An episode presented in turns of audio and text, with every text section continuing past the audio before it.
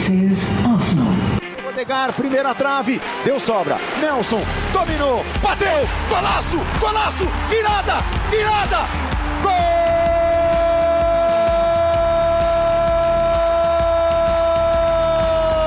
Nelson! Fala, Gunner! No último instante! Com Paulo Filho e Thiago Damulac. When I lose a duel, I'm upset. When I lose small side games, I'm upset. Don't give in ever.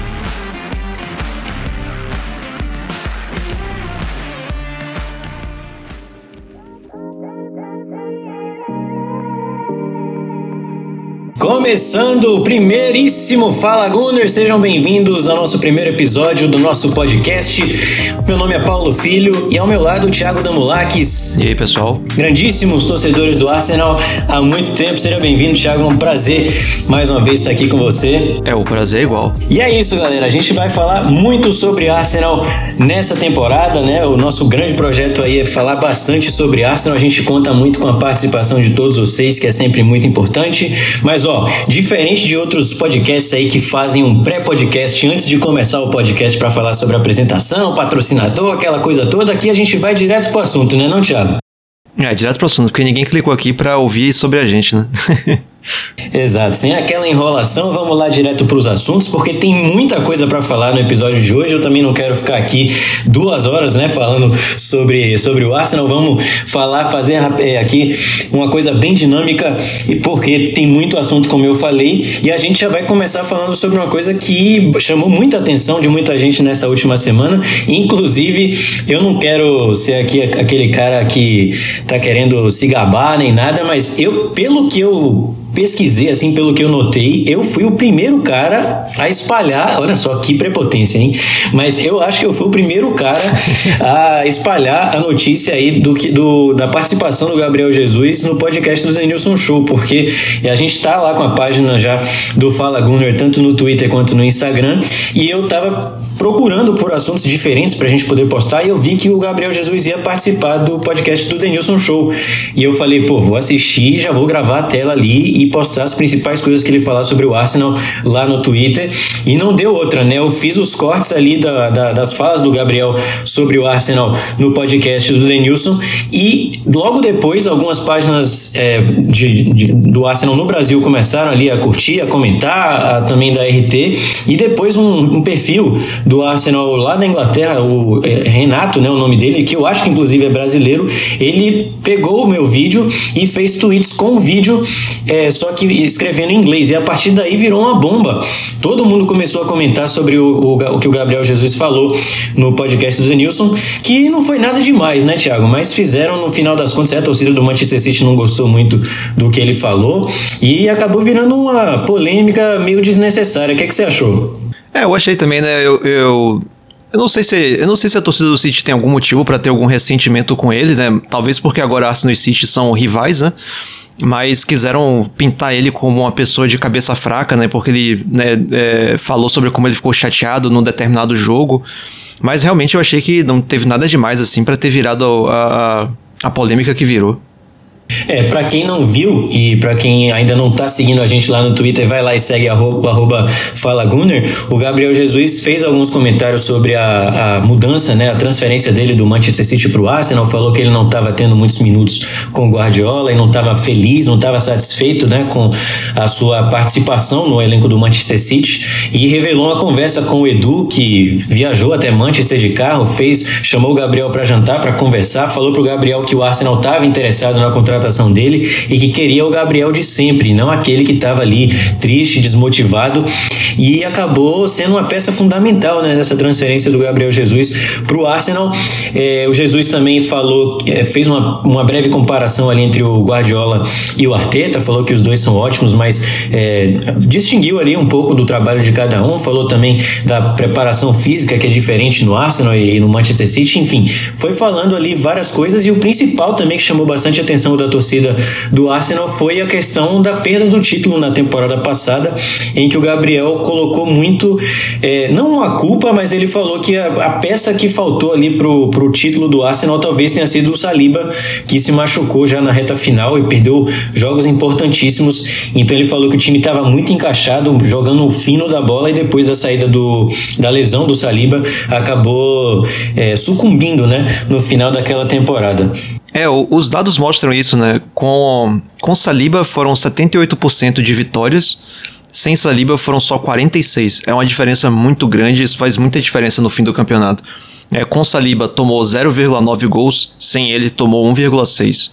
É, chutes concedidos com ele, 8,3. Sem ele, 10,7. É muito grande a diferença e realmente é difícil de, de contra-argumentar o Gabriel, né?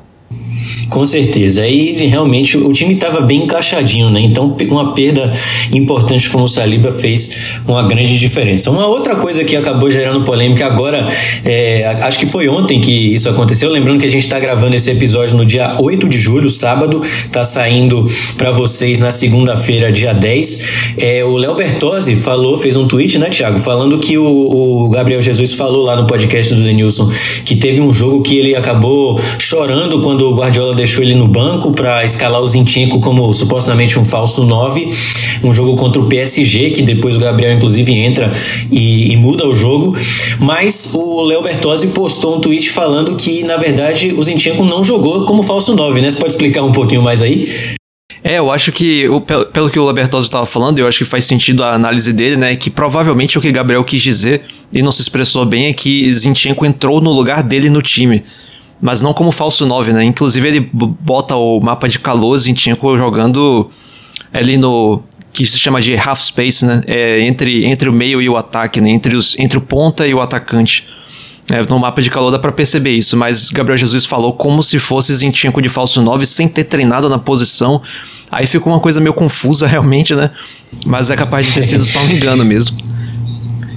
É, complicou um pouco para ele ali na explicação e aí foi um prato cheio também para a torcida do City que tá bem chateada aí com as palavras do Gabriel, mas realmente eu não acho que, que é para tanto não. Inclusive, gostei bastante da entrevista do, do Gabriel Jesus. Na verdade, um bate-papo ali, né, no, no, podcast com o Denilson. Ele falou bastante sobre a sua vida pessoal também, se mostrou um cara muito maduro, apesar dos 26 anos. Então, vale a pena, se você não conferiu, assistir lá no YouTube esse bate-papo do, do Gabriel Jesus com o Denilson Show, inclusive presenteou os dois lá, né? Tanto o Denilson quanto o Chico Garcia com a nova camisa do Arsenal. Então foi realmente muito legal. Vale a pena vocês darem uma conferida. E agora, claro, a gente já falou, portanto, sobre essa pequena polêmica que tivemos aí nesse, nessa, nessa semana, mas vamos falar do que a galera tá querendo saber, né? Que é de transferência, o que o povo quer saber é realmente das transferências, das saídas, das chegadas no Arsenal. E realmente é um momento que o torcedor do Arsenal tem que aproveitar, tem que celebrar, tem que ficar muito feliz porque a gente já sofre há muito tempo, né? Você que tá, que você que tá ah, escutando a gente e torce pro Arsenal ali desde 2005, 2006, 2007, você sabe como a gente sofreu até chegar agora com essa nova fase do clube, tanto fora quanto dentro do campo. E a gente vai falar das principais chegadas que algumas, quer dizer, uma já foi confirmada oficialmente, lembrando mais uma vez que a gente está gravando isso no sábado, mas talvez agora que você está escutando, os outros reforços já podem ter sido anunciados oficialmente, mas é claro que a gente vai falar do Kai Havertz, que chegou do Chelsea, também do, do Julian eh, Timber, que, vai, que pode chegar ou deve chegar é, do Ajax, e também o Declan Rice, vindo do West Ham United. São os três principais reforços que o Arsenal deve contar aí para a próxima temporada. Em relação às saídas, nós tivemos já a confirmação da saída do, do Granit Xhaka, é, um jogador que ter, acabou tendo uma, um final de história muito legal no Arsenal, a gente vai, vai falar um pouco sobre ele. E temos também especulações de alguns nomes aí que estão rondando, tanto é, em relação à chegada quanto à saída. A gente vai fazer um balanço geral aí de, de tudo que está rolando no mercado da bola que envolve os Gunners. Vamos começar falando sobre o Kai Havertz, né, Thiago? Que foi uma contratação aí vindo de um rival, né, do Chelsea. O Kai Havertz que chegou no Chelsea bem badalado, né, como uma jovem promessa vinda do Bayer Leverkusen. Foi, foram pagos ali, acho que quase 90 milhões de euros, se não me engano, pelo Kai Havertz. Mas foi no Chelsea 72. ele acabou não rendendo tanto. 72 milhões? Foi, foi. É, então ele chegou bem badalado né, pro, pro, pro Chelsea e acabou não correspondendo, eu diria assim, não entregou em relação a números, fez o gol do título da Champions League na, na, naquela partida contra o Manchester City, que foi 1 a 0 o gol dele, mas fora isso não teve momentos assim de muita sequência no, no Chelsea. Teve alguns lampejos, alguns lances é, interessantes, mas no total, no contexto geral, em três temporadas, ele não correspondeu à expectativa que o torcedor do Chelsea tinha em relação a ele. O Arsenal pagou 65 milhões de libras, é, um pouco menos né, do que o Chelsea acabou gastando para tirá-lo do, do Bayer Leverkusen. Essa contratação que foi anunciada na, na semana passada, no dia 28 de junho. E o Havertz vai usar a camisa 29, que era a primeira camisa do Chaka, do, do, do Jaka, é, quando ele chegou ao Arsenal. Depois ele trocou para o número 34, que é o número favorito dele, mas é bem interessante porque o Havertz deve chegar para ocupar esse espaço do, do, do. A gente vai falar um pouco mais sobre isso, mas portanto o Kai Havertz é o novo reforço do Arsenal. O que, que você achou, Thiago? Uh, eu achei surpreendente. Eu confesso que eu não estava esperando uma contratação assim. Inclusive, a, a, especulação que tinha com ele antes era do Real Madrid, né? Aí um amigo nosso que é torcedor do Real, ele perguntou pra gente o que, é que a gente achava. E eu falando, rapaz, se for para ele chegar para substituir Benzema, esqueça, não é uma boa contratação. eu falei mal pra caramba dele e no fim depois ele apareceu no Arsenal, né? mas... Verdade. Bom, mas assim, é, considerando o quanto foi pago por ele, que 65 para um jogador do Chelsea, jovem ainda, acho que foi uma boa contratação, talvez. Eu acho, né, como, como o Paulo falou, a gente está apostando nele para substituir o Jaka, mas na Inglaterra a opinião dominante, pelo que eu tenho visto, é de dele chegar para jogar como 9. E, e, eu, eu, particularmente não enxergo dessa forma. E para ele chegar para jogar na posição do Jaka, aí eu acho interessante. E aí eu tava até dando uma pesquisada no, nos números. O Jaka teve uma temporada fenomenal nessa essa última, pra, pra, em comparação com as anteriores dele, né? Ele marcou sete gols e sete assistências, foi mais do que na carreira toda dele. Mas claramente era o jogador do time titular que era mais fácil de você de você melhorar, né? Acho que todo mundo vai concordar é, com isso. Sem dúvida. Pois é, e aí é, eu, fui, eu fui atrás dos números para ver se o Havertz realmente teria compatibilidade, porque eu vi muita gente achando que não, que não tem nada a ver. E aí eu fui comparar ele com os dois últimos anos de Bayer Leverkusen. E por que eu fiz isso? Porque eu, desde que ele chegou ao Chelsea, o Chelsea foi bem bagunçado, né? Ganhou Champions League, é verdade. Então é até. Alguém pode julgar até com a maluquice falar isso, né? Porque o time ganhou Champions League. Mas é bem verdade que. Você vê, a outra vez o Chelsea ganhou Champions League com o Roberto Di Matteo como treinador, né? Acontece essas coisas. Sim, foram, foram duas vezes aleatórias, né? Não foi uma, uma coisa que a gente estava assim, não, o Chelsea é o favoritaço para ganhar a Champions League. Não, não, foi assim, é. não foi bem assim. É, então. É que nem a Inter de Milão na temporada passada chegou à final e ninguém entende como sim, também. Sim, é, mas enfim, aí eu, eu não considerei o Chelsea, né? Eu peguei os últimos dois anos dele do Bayer Leverkusen, que foram é, as temporadas que motivaram o Chelsea a pagar 72 milhões por ele, né? um jogador jovem ainda de, de Bundesliga. É, e aí nessas duas temporadas, por exemplo, ele fez 20 gols em uma e 18, é, 18 gols em outra, em todas as competições. Isso é, obviamente, sem comparação com o Jaka em termos de gols. E aí a gente vê qual foi a função que o Jaka fez na última temporada. Foi a de jogar pisando na área, foi a de jogar como é, um dos atacantes no que a gente poderia chamar de 3-2-5, né? Que é o, o, a formação de ataque num time que joga no jogo de posição, como é o caso do Arsenal. Então, para jogar nessa função bem perto da área, Havertz se encaixa perfeitamente né, no ataque.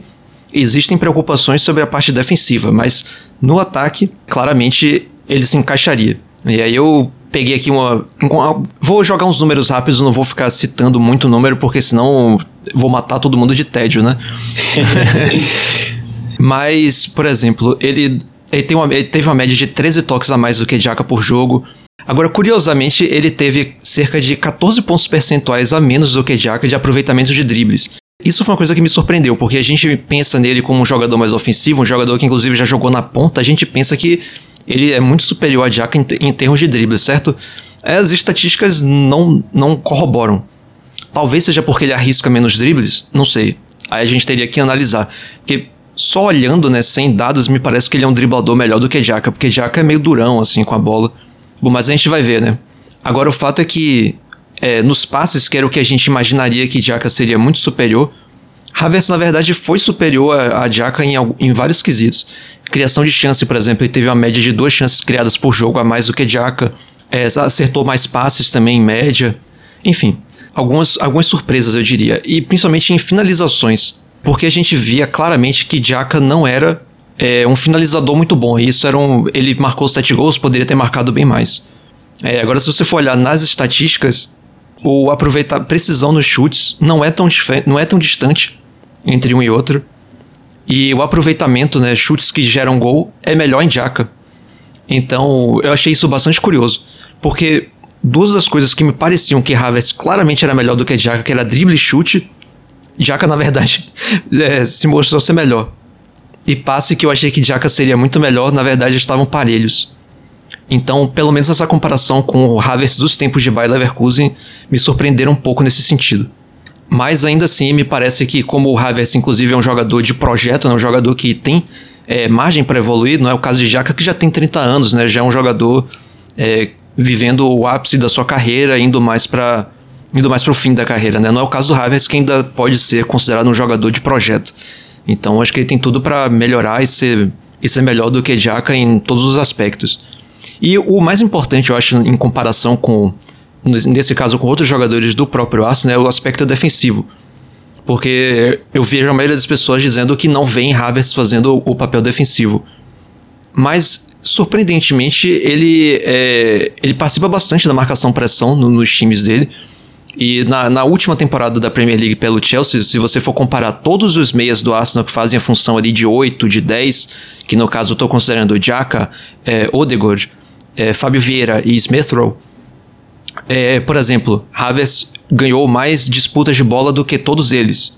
É, tentou mais roubadas de bola do que todos eles. É, também foi para mais disputas aéreas, o que é uma vantagem dele a altura dele, ele é bem mais alto do que os outros. É, por consequência, também ele ganhou mais é, disputas aéreas. É, ele também foi para mais disputas terrestres. que é mais? Ele fez mais é, clearances, né, que é, é, afastar o perigo, né, limpar a bola na defesa, também fez mais do que os outros. Então, defensivamente, os números dele me surpreenderam. Então, eu acho que, assim, em resumo, ele talvez não seja um cara pronto para substituir o Jaka, se de fato ele tivesse sido contratado para essa função. Mas me parece que, inclusive, a característica de Arteta de pegar jogadores e, e melhorar eles, me parece que faz sentido você pegar um cara com potencial que não estava sendo aproveitado e apostar nessa evolução dele.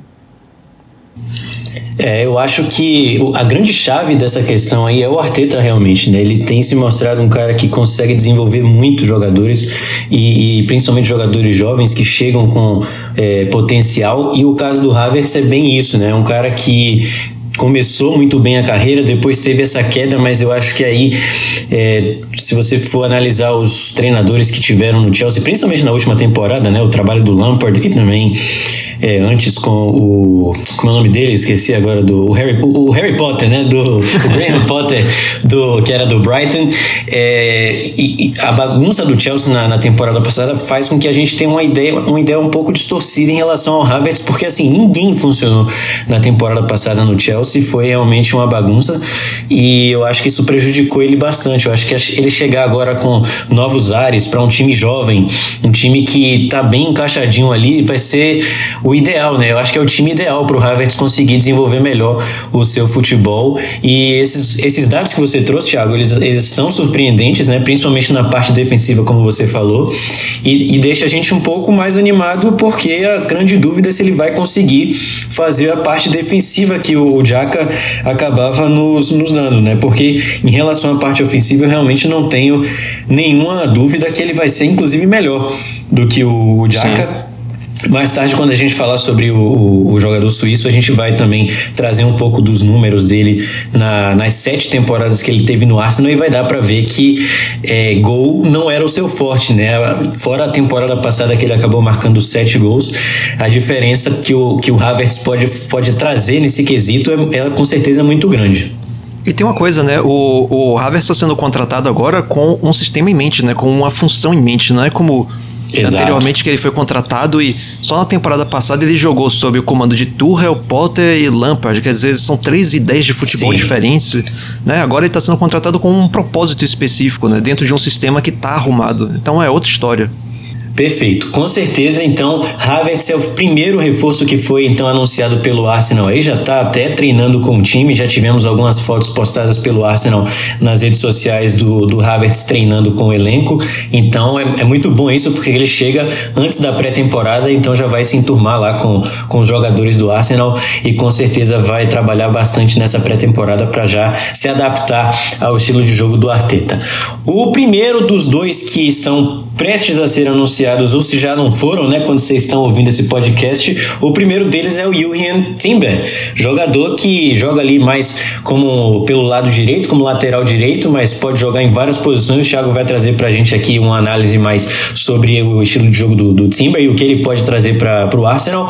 Mas o valor pago foi de 40 milhões de euros, mais 5 milhões de, de euros de bônus é, para o Ajax, que é um time que sabe muito bem vender os seus jovens, e é, e é um time holandês que é, revela muitos bons jogadores né, em todas as posições, e o, carro, o caso do, do Timber não parece ser diferente. Ele assinou com o Arsenal até 2028 e é mais um, parece, pelo que eu entendi, pelo que eu li na, no Twitter, principalmente, mas em outros lugares também, me parece ser uma espécie de Zinchenko do lado direito, né, Thiago? É, a gente tem que ver. é, a gente não sabe exatamente qual é o plano né, de Arteta, porque a gente ao mesmo tempo vê. é, ontem, ontem, no caso, sexta, dia 7, eu vi o Fabrício Romano postando lá um, um, um rumor do Arsenal atrás de Cancelo e Frimpong, que dos dois são laterais direitos, né? E o Frimpong é velocista e o Cancelo é lateral invertido. Então a gente vê assim que a gente não sabe de nada, né? No fim da temporada, qual vai ser a, a ideia final né, de Arteta. Porque por enquanto, Holding ainda tá. É, a gente tem o Tomiasso, que às vezes a gente se esquece que ele existe, tipo, de tanto que ele fica machucado. então, assim, a impressão que fica é de Timber ser contratado para ser o Zinchenko do lado direito. Porque o que aconteceu na temporada passada foi que quando o Arsenal começou a jogar, a jogar com o Zinchenko na esquerda, ficou muito óbvia a diferença que era você ter um lateral construtor, que vai para dentro para formar um 3-2-5, aquela história toda que todo mundo já sabe. É, e quando o Arsenal perdia Zinchenko, muitas vezes era Tierney que ia fazer isso e não é a característica dele, ele não fazia tão bem. Então o time ficava meio capenga. E aí quando chegou no fim da temporada que a gente teve o Zinchenko machucado, é, o Saliba já estava machucado, aí Holding não estava rendendo, então acabou que o White passou a jogar de zagueiro. E aí é, Arteta testou por dois jogos até o Partey jogando na lateral direita para justamente inverter, né? E aí o Kivior na esquerda para ficar como zagueiro depois no linha de três, né? É, O White com com o Gabriel e o Kivior. E aí o Partey indo para o meio para jogar junto com o Jorginho. Então a gente, percebe, a gente percebe que faltava um jogador com essas características, porque por mais que Ben White já tenha jogado como volante no Leeds, no Arsenal Arteta nunca colocou ele para jogar na função. Então a gente vê que provavelmente Arteta não o vê como volante de nenhuma forma. Então, para ocupar essa função de Zinchenko pela direita, o Timber me parece ser bastante é, capacitado, né? Porque eu não vou aqui fingir que eu sou expert em Timber, porque eu já até vi ele jogar algumas vezes, Acho mas que ninguém é, né? é, eu- é, os olheiros do Arsenal eu espero que sejam, né? Só, só eles, claro, claro. É, mas eu já vi ele jogar, né? Que ele jogou contra. Ele foi titular contra a Argentina na, na Copa, né? Na semifinal, se eu não me engano. Né, já vi o Ajax jogar, mas nunca prestando atenção nele especificamente, né? Então eu não vou fingir que eu sei muito dele. Agora, vendo os números, vendo os vídeos, né? Aqueles vídeos que são do, de todas as participações no jogo, né? Porque isso dá uma ideia melhor do, do jogador. Não é que nem compilação do- dos melhores momentos, porque até a gente fica craque, né? Mas o, olhando aquele, todas, só que todas as participações no jogo, você consegue ter uma ideia de quem ele é. E você percebe muito claramente que apesar de ser zagueiro, ele sai muito bem com a bola, né? Muito confortável com a bola Sim, nos pés. sim. Né? Dando, dando giro para sair de pressão. Convenhamos, ele sai de pressão muito melhor do que muito volante que você vê na Premier League. Então eu acho que. É, tudo bem que tudo bem que ele tá jogando na, na- no campeonato holandês que é diferente, né, o nível, mas É, tem, tem, tem ele fazendo isso pela seleção também, né? Que aí é o nível já sobe um sim. pouco. Inclusive, né, na seleção tem uma declaração de Van- é, Marco Van Basten, né, craque, que o povo tá resgatando agora, que ele deu essa declaração no ano passado, ele elogiando, dizendo que o tanto o Ajax quanto a seleção holandesa só jogam o que jogam por causa de jogador, por causa de Timber, né? Porque ele é, consegue fazer o time sair, da, da é, sair jogando de trás. Inclusive, ele até dá uma, dá uma criticada no Van Dijk, que é o, o zagueiro mais, mais experiente, né? Tido por muitos como o melhor zagueiro do mundo, e ele participa pouco dessa saída. Quem carrega o piano é, é principalmente o Timber, mas também o Ake do City. Então é, é uma declaração forte, né? E eu vi um dado interessante do Squawka, que Timber foi o jogador, o zagueiro, em todas as sete ligas europeias, foi o zagueiro que mais deu passes para o terço final do campo na temporada. 399. Tudo bem, ele estava jogando na, no campeonato holandês, é verdade. Mas mesmo assim, você vê a iniciativa de um zagueiro ser tão direto, né, tão agressivo e de carregar tanto a saída de bola como ele, eu acho que você tem aí todos os elementos para ele fazer esse Zinchenko pela direita. É, vai ser titular? Provavelmente não, porque você não teria como ter ao mesmo tempo é, dois laterais que afunilam, né? É, então talvez seja uma opção. Os, um se machuca, ou a depender do jogo faz mais sentido um do que o outro. Porque eu também acho que a gente não pode descartar nessa temporada o Arsenal fazer mais vezes o que Guardiola acabou fazendo muito no, na segunda metade da temporada, que é jogar com quatro zagueiros atrás. O Arsenal pode fazer isso tranquilamente se colocar um Kivior na, na esquerda, ou até um Tomiyasu, como, como o Arteta fez contra o Liverpool. Quando tanto o Tierney quanto o Zinchenko estavam disponíveis, ele colocou o Tomiyasu na lateral esquerda e ele colocou o Salah no, no bolso, né? Então, você pode muito bem ver uma situação dessa que o Arsenal está com quatro zagueiros, né? o Timber sendo um deles. Então, a gente vai ver melhor com o tempo, obviamente, mas me parece ser realmente uma, uma espécie de Zinchenko pela direita. É bem interessante, então, aí a contratação do, do Timber. Tomara que ela já seja aí anunciada. Parece que ele já fez, inclusive, exames médicos e é praticamente jogador do Arsenal. Mais um, um cara que vai chegar para dar opção, né? O que falta para o Arsenal talvez seja profundidade de elenco e com certeza o Timber vai dar porque consegue jogar, consegue fazer várias funções e é muito importante a gente ter jogadores desse, dessa característica, né? E para finalizar a em relação aos jogadores que já praticamente chegaram, já estão praticamente é, confirmados, o Declan Rice, que vai ser aí a maior contratação da história do Arsenal.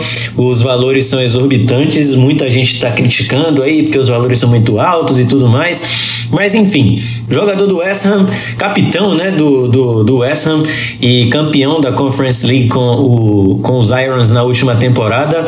É, o Declan Rice, volante, chega aí ao Arsenal por 100 milhões de euros, mais por 100 milhões de libras, não de euros, 100 milhões de libras, mais 5 milhões de bônus.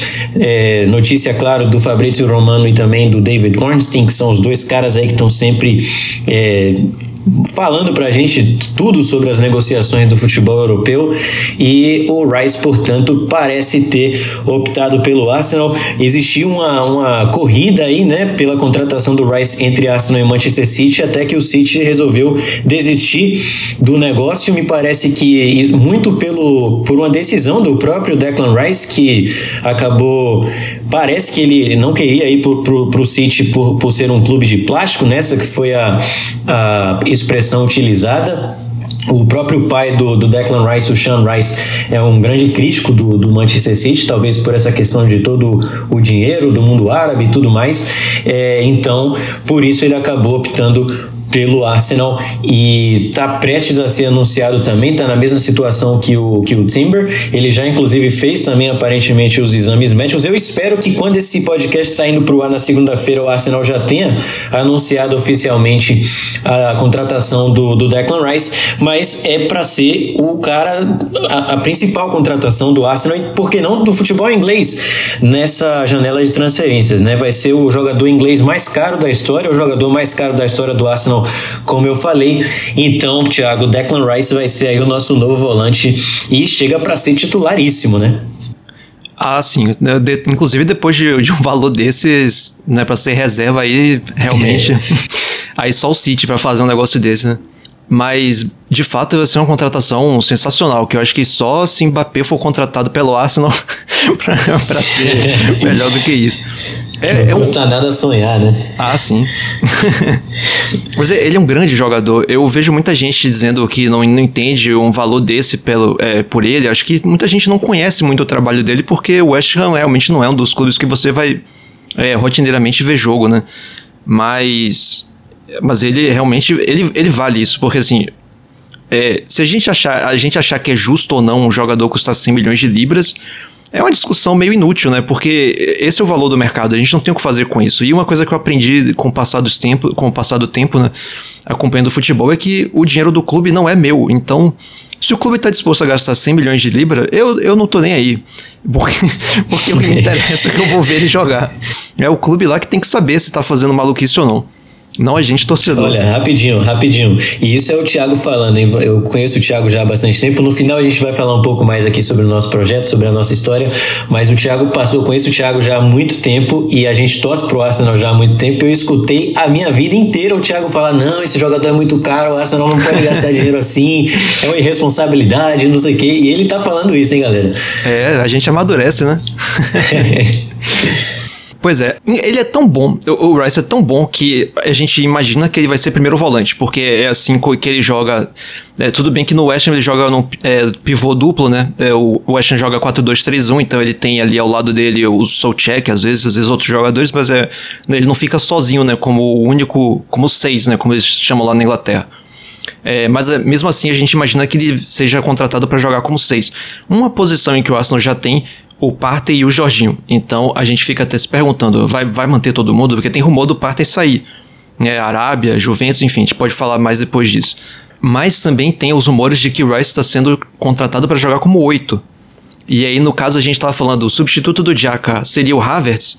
Bom, talvez o Rice também jogue por ali. Vai saber, talvez dependa das circunstâncias. Um jogo em que o Arsenal precise ter mais solidez defensiva, é colocar o Rice por ali. Porque a questão é, o Rice ele é tão bom jogador, ele é tão completo, que você consegue imaginar ele jogando nas duas posições. Porque ele tanto é aquele camisa 6 que vai pegar a bola e simplificar, dar o passe simples, desafogar a pressão, sair da pressão, como ele vai ser o cara que vai pegar a bola ali e vai sair correndo, driblando o outro time inteiro e indo parar dentro do gol. E eu não tô falando isso de, de da minha cabeça, tem, tem vídeo dele fazendo isso. então ele é realmente nesse nível. Inclusive, uma coisa que foi falada bastante foi sobre o, o City, né? O City estava na disputa, né? Como o Paulo falou. E aparentemente foi o próprio Rice que resolveu que ele não queria ir pro City. E aí eu, eu digo algumas coisas, porque aí o povo fala, não, mentalidade pequena, né? Não é, não é jogador top, mentalidade pequena, não quis ir pro time top porque ia ser banco para o Rodri. Eu não sei se é por aí. Se você pensar bem, o Guardiola ele já avisou que ele vai cumprir o contrato com o City e depois ele vai sair. E são mais duas temporadas, se eu não me engano. E o City já ganhou a tríplice coroa, ou seja, o City já atingiu o ápice do projeto. Tanto é que agora a gente já teve o Gundogan saindo, Bernardo Silva é bem possível que saia para a Arábia Saudita. Mas tem outros rumores de outros jogadores saindo, então é aquele ponto em que o City já conquistou tudo o que tinha para conquistar, e aí começa um novo ciclo de, de né, introduzir novos jogadores, alguns dos mais veteranos saindo. E, e o Rodri... É meio como o é meio como o Arsenal ali no final do, do time dos Invincibles, né? Sim, sim é, começou a montar o time mais barato, né? Da era Emirates. Não que o City vai montar um time mais barato, mas sim, sim. é, é, é, o desmanche, é o desmanche de um time que ganhou tudo, acho natural. É. Então, e um, e um dos caras que você não imagina saindo do City é o Rodri, né? Na temporada passada ele jogou muito mais minutos do que os outros jogadores e jogou em alto sim. nível. Então, não faz sentido para o Rice nesse momento, quer dizer, dizer de outra forma, faz mais sentido para o Rice no momento e para o Arsenal, que é um time da mesma cidade onde ele já mora, onde ele tem a família dele, ele tem amigos no Arsenal, ele é muito amigo do, do Saka, se eu não me engano, mais, mais um jogador do Arsenal que ele é, que ele é próximo. É, e é um projeto que está, ao contrário, está subindo a ladeira para chegar ao ápice. E, e acho que a maioria das pessoas concorda que o Arsenal vai ter um ápice incrível, né? Então faz todo sentido ele escolher o projeto do Arsenal. Acho que não tem nada a ver a mentalidade dele com essa escolha. Muito bem, então. Falamos do Declan Rice, falamos do Timber e também, claro, do Havertz, que esse sim já foi confirmado. Agora eu vou passar aqui rapidinho só pelos nomes que estão é, sendo especulados pelo Arsenal. Nada muito concreto, mas são nomes que foram ventilados na última semana, então por isso eu vou citar aqui para vocês. E depois a gente vai, claro, para as saídas do, do nosso elenco. A começar pela grande notícia aí que está abalando o, o Twitter, que é a, a questão do Mbappé. Né? Não tem nenhuma proposta, não tem nada não tem ninguém falando que ele vai para o Arsenal. O que aconteceu foi que é, o, o, o Miguel Delaney ele acabou falando que o Mbappé teria o Arsenal como a sua preferência no caso de, de uma transferência para a Premier League. Ele, ele gosta muito, parece que, do projeto do Arteta, é, admira né, essa evolução do time jovem do Arsenal e enxerga como um desafio bem interessante jogar pelo Arsenal aí para conquistar a Premier League, quem sabe a Champions League. Seria óbvio uma contratação absurda do Arsenal, né? Voltar aos tempos de Thierry Henry, por que não? É, mas com certeza não tem nada garantido, não tem nada concreto, não tem nenhuma proposta na mesa. Ah, na verdade, todo mundo está falando que o Mbappé deve ir para o Real Madrid, né? Não, não, sei se nessa temporada ou na próxima, mas só quis falar aqui para vocês porque foi um assunto comentado na mídia nessa última semana. É, eu queria que vocês mandassem para a gente lá no. Já que aqui não tem caixa de comentário, né? Mas mandem para a gente lá no Twitter e no Instagram o que, é que vocês acham dessa especulação aí. Não especulação, mas da, da possibilidade de ter o Mbappé no, no Arsenal. Outro nome que foi é, ventilado foi o do Xavi Simons. Isso até antes da, das primeiras do, do, do Kai Havertz ser anunciado, já vinha sendo ventilado o nome do Xavi Simons no, no Arsenal, ele que é jovem ainda. Teve uma ótima temporada pelo PSV. Se não me engano, ele foi artilheiro do, do campeonato, não foi, Thiago? Eu acho que foi. Vou checar aqui.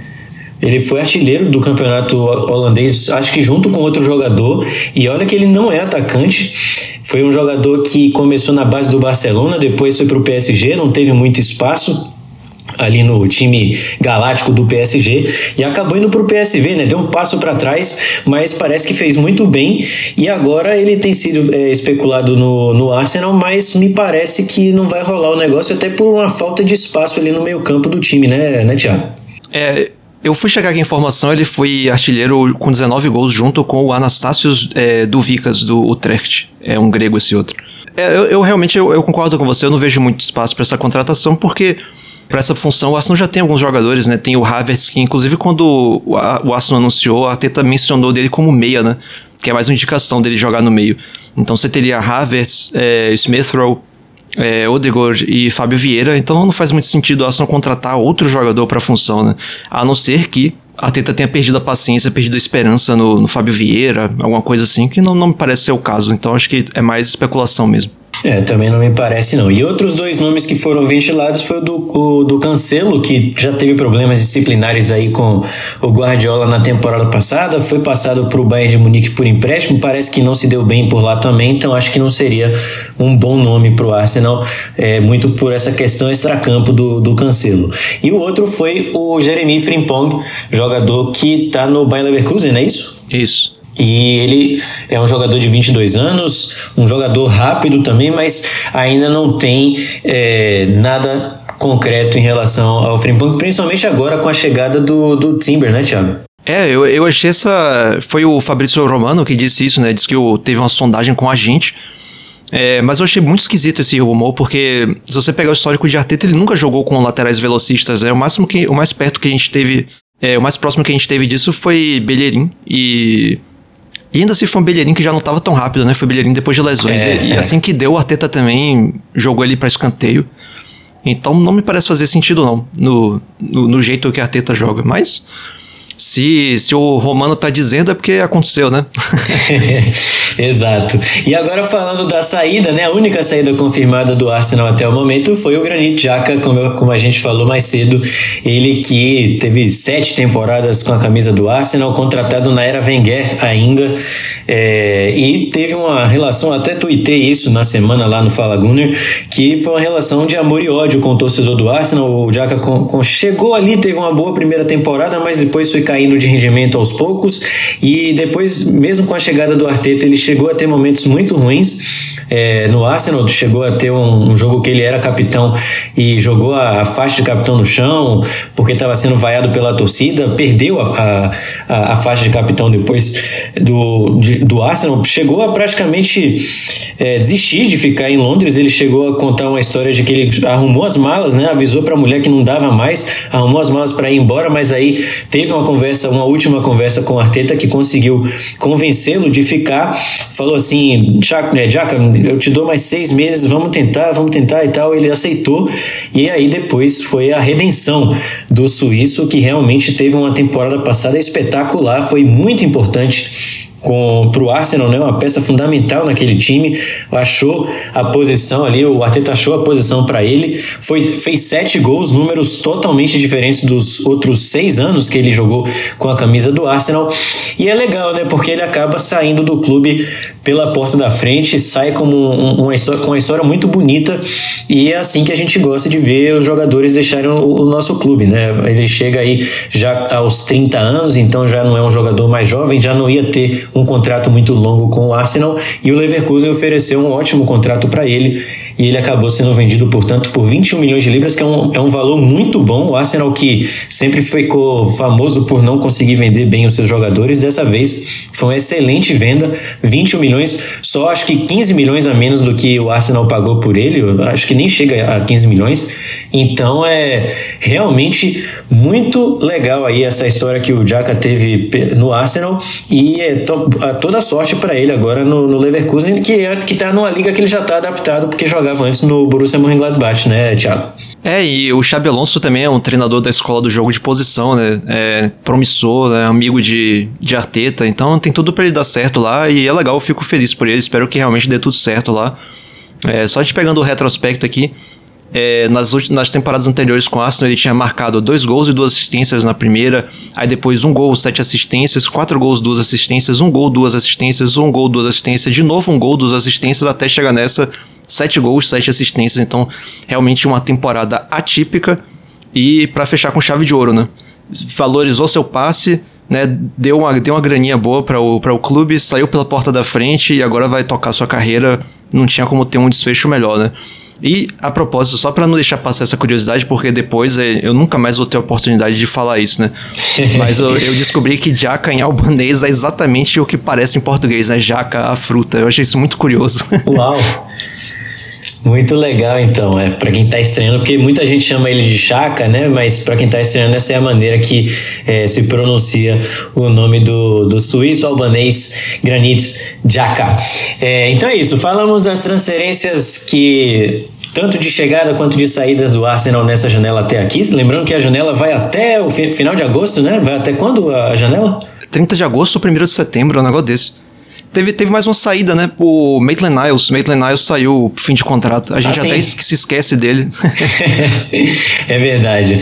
E agora vamos falar de uma coisa bem importante que aconteceu nessa, nessa última semana, que foram as renovações de contrato do Saliba e do Reese Nelson, né? O Arsenal que já tinha fechado contratos nesse ano com o Aaron Ramsdale, também com o Saka, o Martinelli, tô esquecendo de alguém? Acho que tá faltando algum mas esses três com certeza já, já tinham renovado seus contratos com o Arsenal e agora tivemos a notícia aí do Saliba e do Nelson. Nessa semana foi anunciado no, pelo, pelas redes sociais do clube que os dois assinaram contratos aí. O Saliba assinou por quatro temporadas e o Nelson assinou por cinco temporadas. O Reese Nelson, que não é aquele cara que vai ter muito espaço no time principal, né? No, no, no time titular, eu digo, mas na temporada passada, principalmente, foi um cara que sempre que entrou, jogou bem Inclusive, é o, o gol do, narrado pelo Paulo Andrade na abertura aqui do nosso podcast é o do, o do Reese Nelson, né? Aquele gol histórico que ele marcou no último, praticamente no último minuto na virada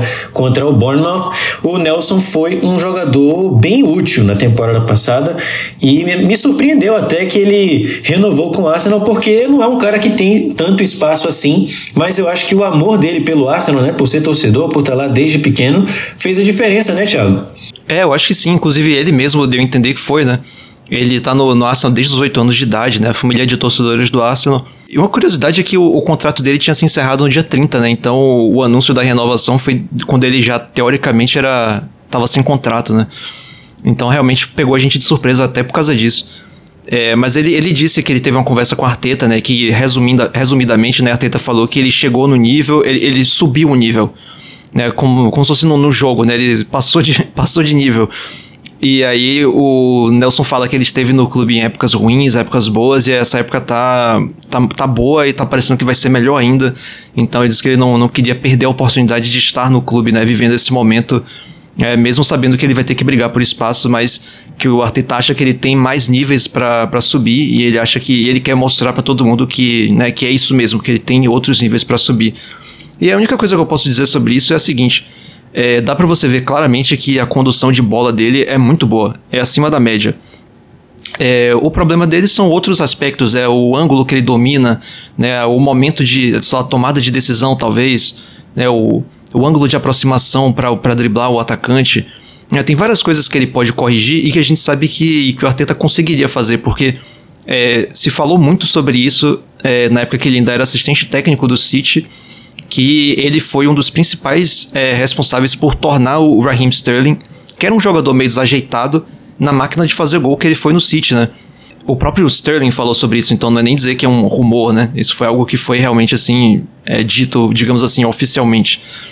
É, então a gente sabe que a Teta pode muito bem trabalhar no Nelson. Agora, claro, ele como head coach, né, não como é, assistente técnico, ele vai ter menos tempo para fazer esse tipo de coisa. É, mas o Arsenal tem também o seu treinador de treinador individual, né? Tem um cara que tem essa função. Não tô me lembrando se é o Cuesta né? Tem um cara que a função é exatamente essa. Então a gente pode, pode esperar que o Nelson se desenvolva. Né? Talento ele parece que tem.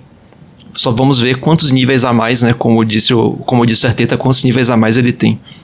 É um jogador muito jovem ainda, 23 anos, tem muito a evoluir, então a gente tem que ter realmente paciência aí com o Nelson, até porque é um torcedor do clube. É importante a gente ter também jogadores identificados com o clube, isso faz uma diferença, né? Muito importante mesmo. A gente ter um cara que vem desde a base, que conhece o Arsenal, né, de, de todas as maneiras, e é bem legal ter um jogador como o Nelson no nosso elenco. E a outra renovação, claro, do grande Saliba, William Saliba, lateral, ou lateral, zagueiro do Arsenal. É, inclusive, eu ia te fazer essa pergunta, só, só dar mais alguns detalhes aqui. Essa, a renovação dele foi anunciada na última sexta-feira. Ele vai mudar a camisa, né? Ele utilizou a camisa 12 na temporada passada, agora ele vai passar a usar a camisa 2, o que mostra ainda mais a importância dele é, no, no, elenco. A última vez que, que a camisa 2 foi utilizada foi pelo Bellerin, na temporada 2021-2022. Antes já tinha sido usada pelo, pelo Debuchy, teve também Diaby. o Diaby, né? Usou a camisa 2, o Lee Dixon. E agora o William Saliba vai usar a camisa 2, portanto, após essa renovação de contrato. E é exagero falar que é o melhor zagueiro hoje da, da Premier League? Eu acho que sim. Eu acho que é um exagero. ele, ele ainda tem muito a aprender, cometer uns erros que geraram gol na temporada passada, né? Então, para mim esse título aí tá para um Rubem Dias da vida, por aí. Verdade, concordo. Eu acho que tá muito. Ele tá cru ainda, e é um cru assim. Que tá quase lá, tá quase lá, né? Tá, tá se desenvolvendo muito rápido, tem uma presença física muito, muito grande e é um cara realmente muito diferente. É muito jovem ainda, né? Por isso que talvez ainda não esteja tão pronto. E, é, e foi só a sua primeira temporada na Premier League, tem muito a se desenvolver ainda. E tá fazendo uma dupla bem interessante com o Gabriel, né? a, du é, dupla de zaga talvez a gente consiga discutir se é a melhor, porque principalmente depois da Copa, né, que o Gabriel não foi convocado para a Copa, ele voltou com sangue nos olhos e errou muito pouco depois da, da parada, né? Então ele e Saliba bem. foi uma dupla realmente sensacional.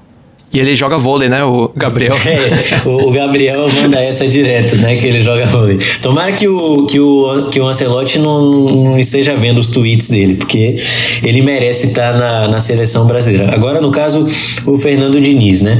Mas tá, tá merecendo realmente uma, uma vaga já na seleção brasileira, o Gabriel, pelo que tem jogado com a camisa do Arsenal. Falamos então das renovações de contrato. Vamos agora fazer o seguinte, Thiago. Vamos falar sobre a, algumas algumas possíveis saídas do, do clube.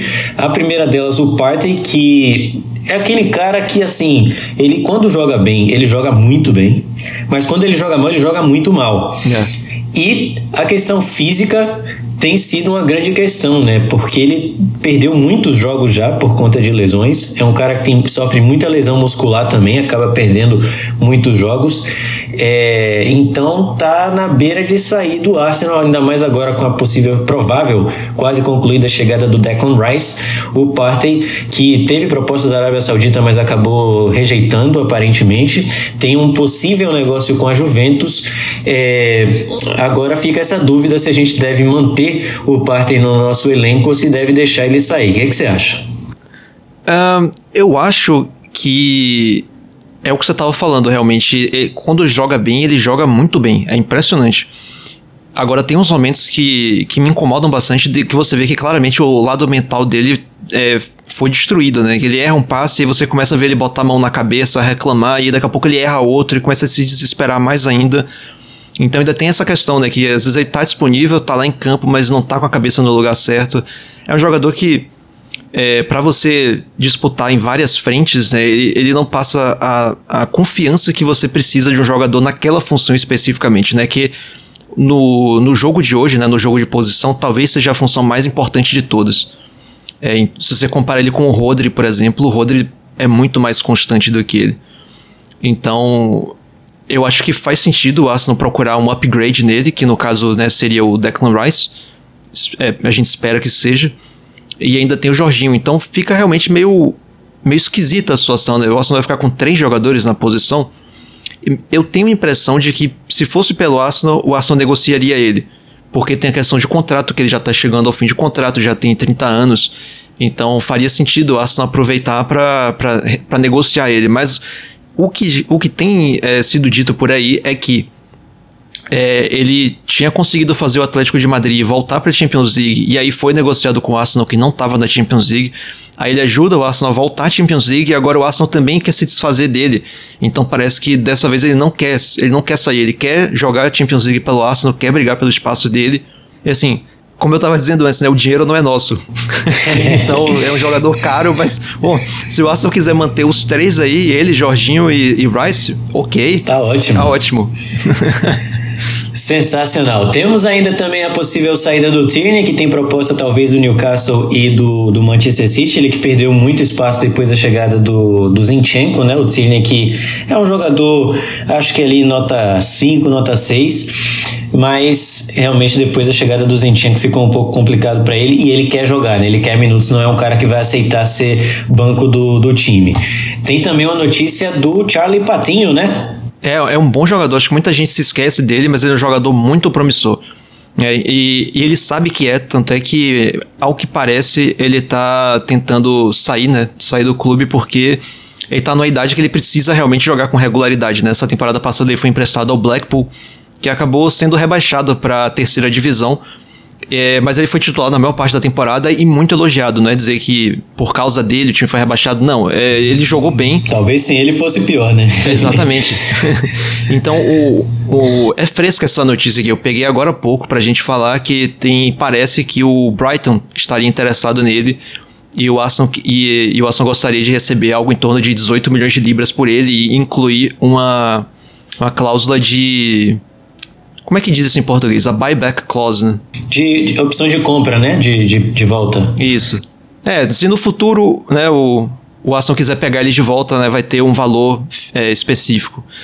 É, e o que faz todo sentido, porque ele realmente é um jogador que ele, ele pode ter muito potencial e você não quer perder um jogador desse, né, de, de graça, ou perder em circunstâncias que não sejam favoráveis ao clube.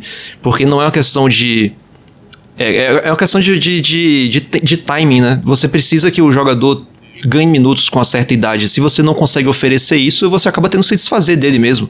Não tem muito o que fazer, né? Então, talvez seja benéfico para todo mundo, né? Para ele, para o Arsenal, para o Brighton, todo mundo se dê bem no fim das contas com esse negócio, porque realmente a, o caminho para jogar regularmente no Arsenal tá meio obstruído no momento. Muito bem, então, Gunners, vamos agora para as curtinhas.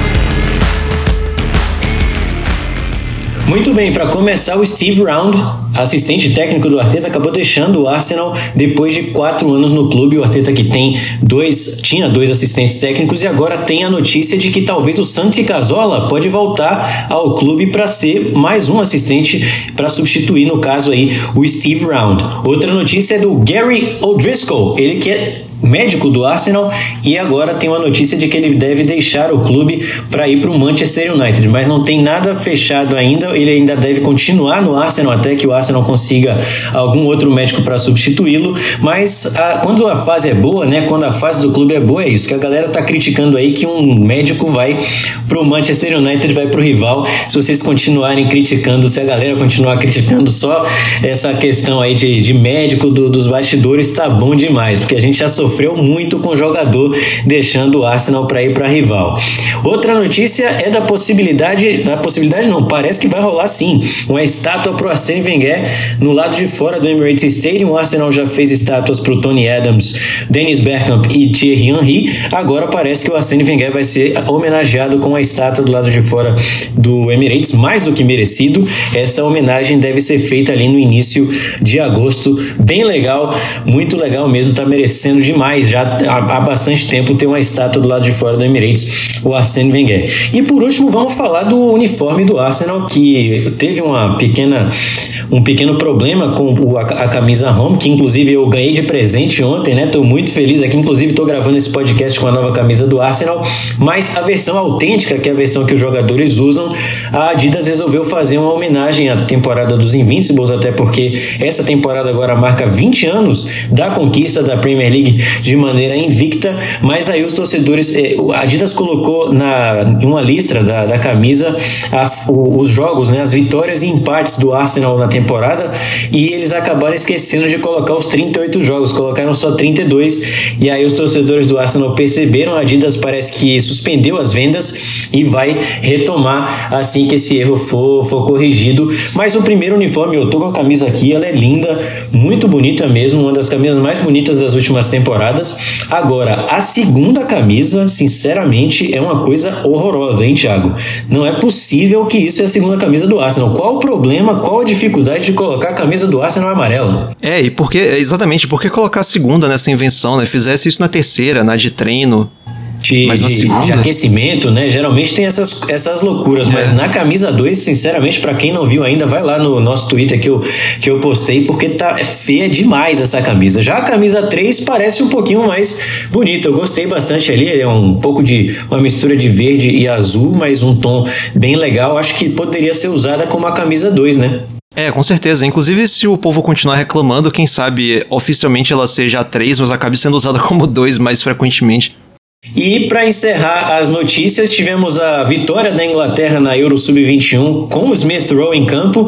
Então, muito legal uh, o título aí da Inglaterra, que tem uma geração jovem muito, muito, muito boa. E o Smith Rowe, portanto, ganhando minutos aí nessa Eurocopa, jogou muito bem, fez alguns gols. E a gente vai falar um pouco mais sobre ele nas perguntas que vocês mandaram para a gente.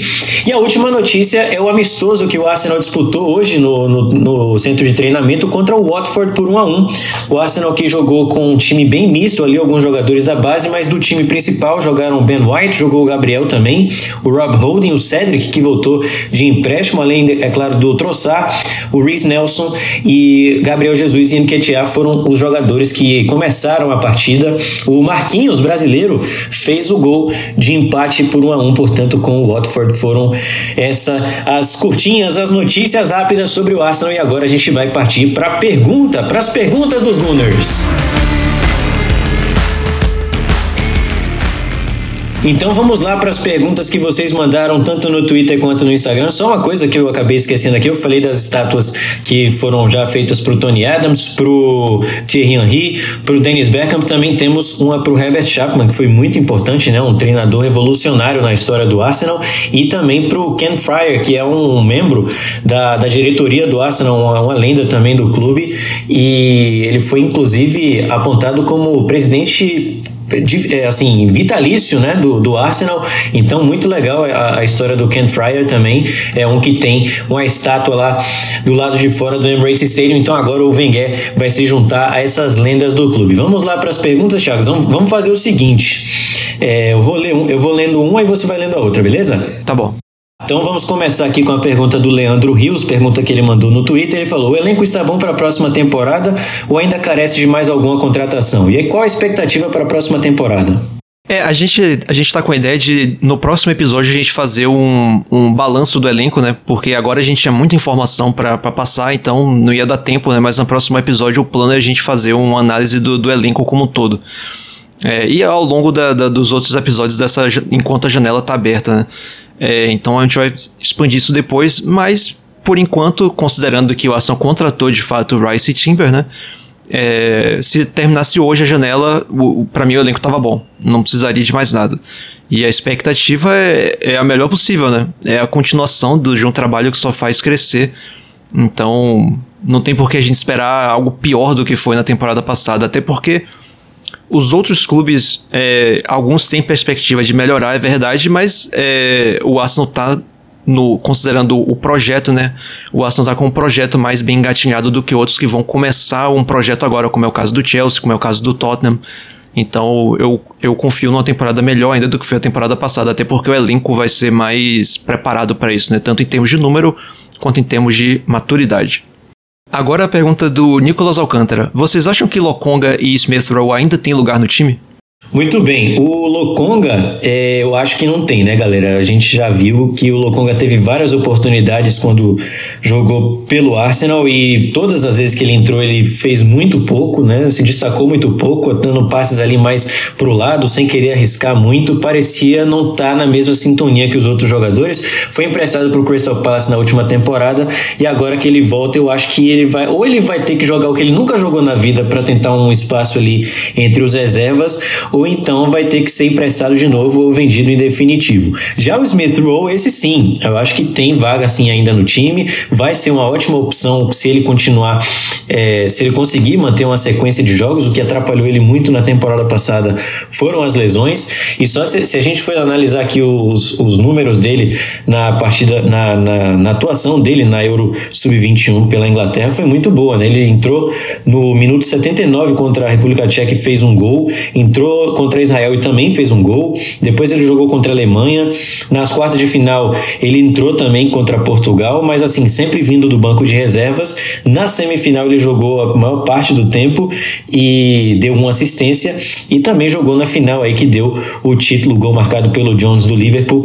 É, é um jogador muito interessante, um jogador muito promissor e que se, se se mantiver saudável, né, se ele conseguir manter uma boa sequência durante a temporada, pode sim ser um nome interessante ali para dar uma, mais uma opção para o Arteta. Essa assistência dele, inclusive, foi uma jogada muito boa, né? Se, se, se o espectador quiser procurar, acho que vale a pena. Uma jogada muito interessante, a cara dele, né? Toca e passa, movimentação, bem legal mesmo. É isso, temos que dar uma confiança, um voto de confiança para o Smith Rowe. A página Gabriel Jesus Brasil, lá no Twitter, mandou: com a chegada de novos jogadores e talvez cheguem mais, quem sabe, com certeza elevamos um pouco o nível do elenco. Vocês acham que seria uma obrigação esse elenco levantar pelo menos uma Copa Doméstica, FA Cup ou Copa da Liga Inglesa? Abraços e sucesso. Valeu aí, galera. Obrigação eu acho uma palavra bem forte, né? E principalmente por se tratar de Copa Doméstica, né, no caso. Eu acho que como o Arsenal vai, vai dividir a atenção com a Champions League, eu acho... É, eu acho bem possível que o Arsenal jogue essas competições com times mistos, né, jovens, jogadores que não, não jogam tanto e acabe sendo eliminado mais cedo. Eu acho improvável. É, e aí de você dizer que o Arsenal tem a obrigação de ganhar a Premier League é realmente muito forte. E ainda mais que a gente está competindo com o City, que é uma máquina de vencer. É, mas realmente, assim, a, a, a, cobrança, né, por título tem que ser maior do que foi na temporada passada, porque a gente já viu o, o, que, o, o que o time é capaz de fazer. Agora a pergunta do Lipe. Vocês acham que o Arsenal ainda precisa de outro goleiro? É, então, a gente tem o, Matt Turner, né, goleiro americano, que até agora se mostrou um goleiro seguro, não é uma, um absurdo como é o Ramsdale, acho que o nível dos dois está bem distante. É, a minha única preocupação, assim, na, na, última temporada, por exemplo, ele entrou ali na Europa League, entrou nas Copas, né? E acabou não, não comprometendo tanto. Agora, se o Ramsdale se machucar, eu acho que aí sim pode dar uma complicada para o Arsenal, mas eu acho também não, que não é interessante a gente ter dois goleiros do mesmo nível. É, não acho que seja o maior problema do Arsenal hoje, uh, o, o, o gol, né? O João Ricardo Alves de Oliveira também no Twitter falou: O que mais me intriga, o Arsenal ataca no 2-3-5 e ficam claros os papéis de Rice e Havertz. Arsenal defende no 4-4-2 com Odegar mais à frente puxando a pressão. Se ele, se ele continuar a fazer isso, Havertz será volante sem a bola ou Odegar será recuado? É, então essa é uma pergunta muito interessante. E eu estava comentando mais cedo, né, sobre os dados defensivos do Havertz que acabaram me surpreendendo é, a gente tende a imaginar que o nesse caso o Odegaard seria puxado para trás e o Havertz ficaria mais à frente, né, junto com o Gabriel Jesus geralmente. Mas é, vamos ver, porque a gente tem que considerar o seguinte: o Havertz é um jogador bastante alto e isso é uma vantagem para você ter mais atrás, que é um cara para disputar a bola aérea, né? que obviamente ele é muito mais alto do que o, do que o Odegaard, do que, é, do que o Jaka, do que o Smith, ou de qualquer outro jogador que, que joga nessa posição. Então, talvez até por isso ele, ele jogue mais para trás, não sei. Mas o provável é ele jogar mais à frente, realmente, o Odegaard ser recuado. Agora a pergunta do Kaká Fernandes. É, Smith Rowe é brabo demais e teve torcedor diminuindo ele na temporada passada, sendo que ele estava vindo de lesão. Boto fé nele nessa temporada, mas no Vieira não consigo ter confiança. Vocês também estão assim? Muito bem, é, Kaká, obrigado pela pergunta. O Matheus Pereira também fez uma pergunta similar. Ele falou: o, o Smith Rowe e o Vieira preocupam como reservas para Havertz e Odegaard ou, ou, acreditam na recuperação deles? Então, os dois aí falando sobre o Smith Rowe e o Fábio Vieira. Com o Smith Rowe já falei bastante aí, né? Já respondi a pergunta lá em cima do, do Nicolas Alcântara, que ele é um jogador muito interessante, é jovem ainda, vai evoluir muito com o Arteta. O que ele precisa realmente é de sequência. Ele se ele parar de se machucar, com certeza pode ser uma opção. Eu daria essa confiança, esse voto de confiança para ele nessa temporada. Já o Fábio Vieira tem que melhorar muito a parte física, né? Também eu acho que é um grande problema. Eu acho que bola ele tem, ele já mostrou isso, ele, ele já mostrou que tem qualidade técnica, principalmente jogando pelo Porto, mas no Arsenal até agora não, não mostrou a que veio. Eu acho que está faltando realmente ele melhorar a parte física, ganhar mais corpo para que ele possa entrar nos jogos e, e fazer diferença, né? Porque é isso que tá faltando, ele entrar no jogo. Por exemplo, o, o Reese Nelson na temporada passada fez muito mais diferença quando entrou do que o, o próprio Fábio Vieira, né? Não sei se você concorda comigo, mas eu enxergo dessa maneira. Pergunta agora do João, ele fala: esse time do Arsenal com as novas contratações e sem lesões chega até que fase da Champions? Você acha que o time aguenta a Premier League mais as Copas? Essa é uma boa pergunta e a resposta é bem simples. Observe a Inter de Milão que chegou à final da última Champions League. Pronto. Bem simples mesmo. É basicamente isso. É, é, é basicamente isso. O sorteio diz muita coisa. E as Copas é o que eu tinha falado lá, lá é, anteriormente, né, em outra pergunta, que provavelmente o Arsenal não vai, não vai dar importância às Copas, eu diria. Vai focar mesmo na Premier League e na Champions League. E dividindo a atenção entre Premier League e Champions League, eu acho que, com, como o elenco tá parecendo que vai ser muito melhor, eu acho que. É, acho que vai dar sim para levar as duas coisas. Obviamente a gente não pode esperar que o Arsenal ganhe a Champions League, né? Primeira, primeira temporada depois de anos e mais anos. É, se a gente chegar ali nas quartas de final, eu acho que tá de bom tamanho. Eu acho que realmente o importante seria ganhar a Premier League, né? Pelo menos eu vejo dessa forma. É, e na Champions eu acho que é só a gente não pegar Barcelona ou Bayern de Munique nas oitavas que dá pra gente sonhar, né? Que esse que foi o grande problema do Arsenal por muito tempo. O Mônaco a gente já se livrou, né? Sim, sim. Temos duas perguntas aqui é, que a gente já praticamente respondeu no início do, do podcast. Uma delas é do. Mesmo assim, eu vou ler para dar moral aqui pra galera que participou.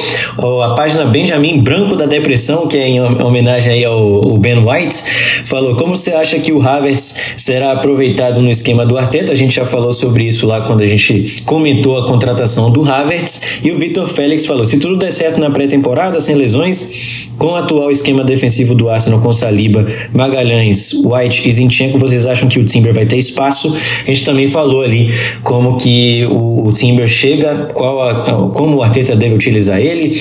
É, então, a gente já respondeu, mas muito obrigado para vocês dois aí que mandaram a pergunta. O Celo Elias falou: com as contratações já confirmadas, acham que ainda são necessárias adições no elenco? O Thiago já falou sobre isso também, né?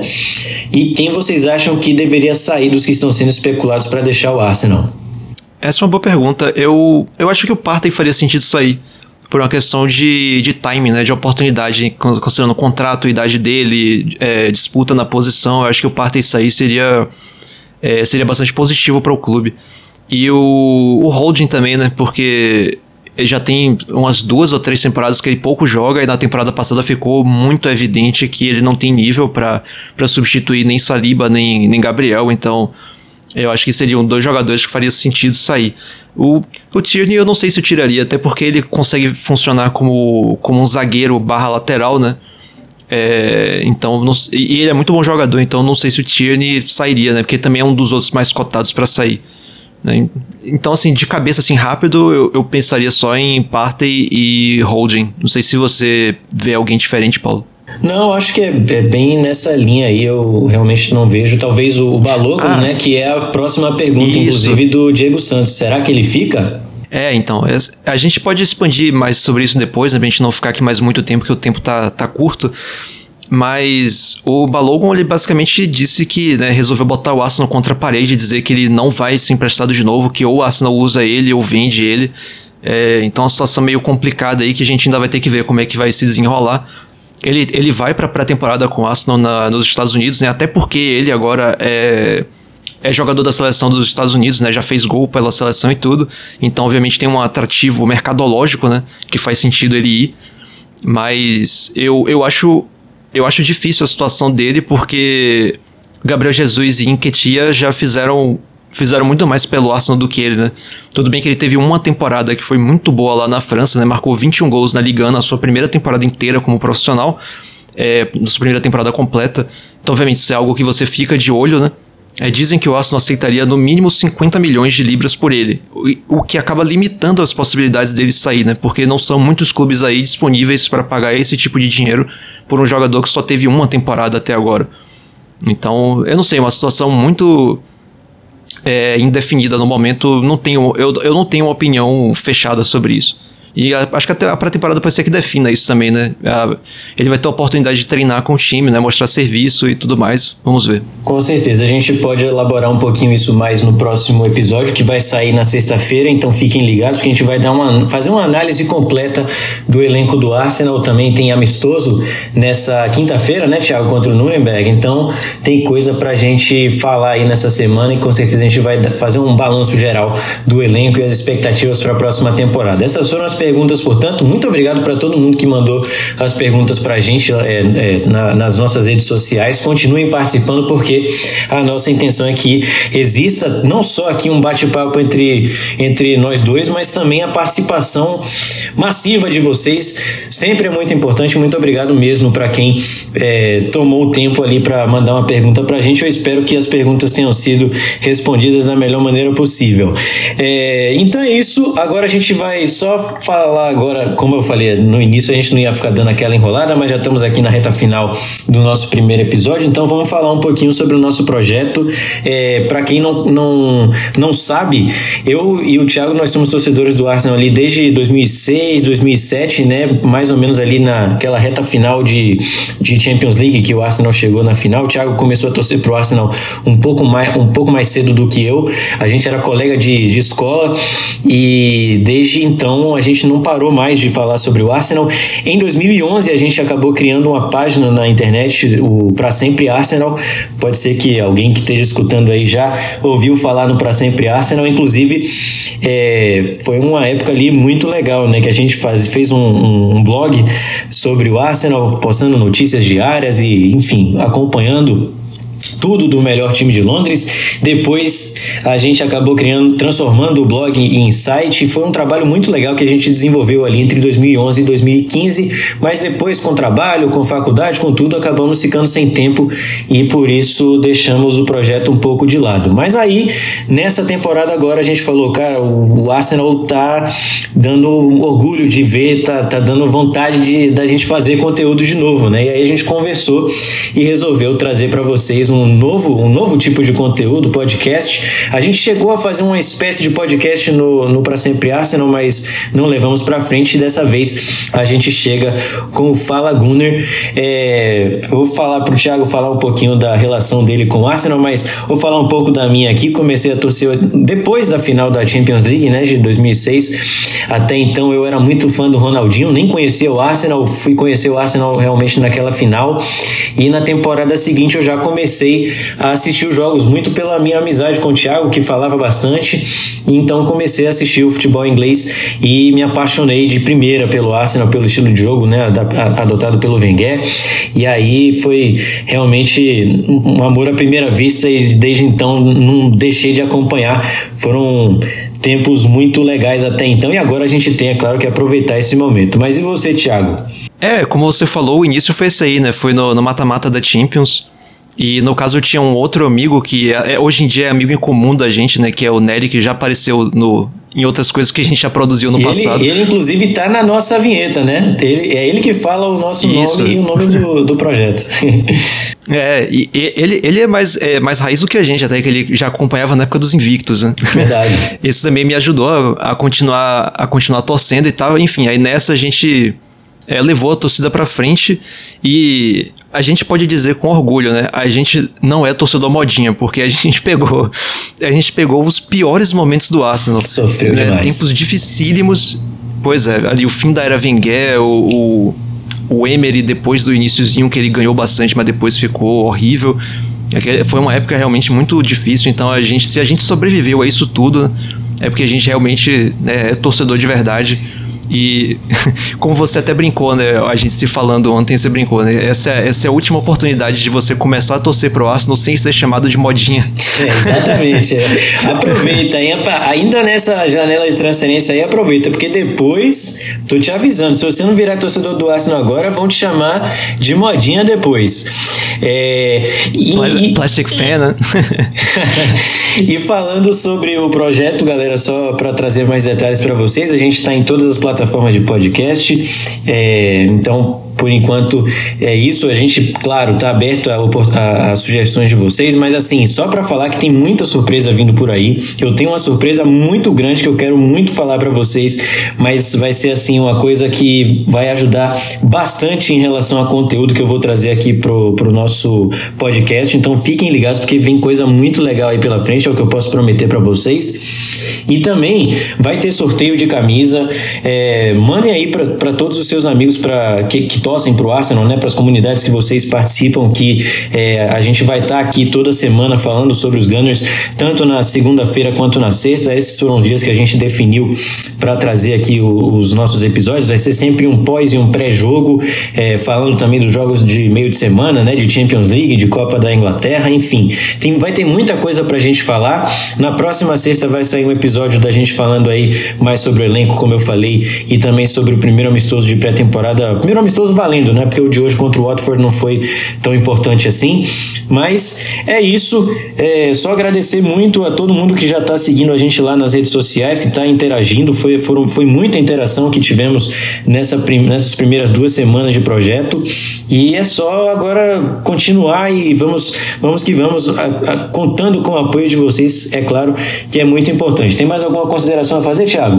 Não, eu só diria que se você não gostou também do, do, do episódio, né? Tem, é, diga pra gente por que, que não gostou também, né? É interessante a gente saber.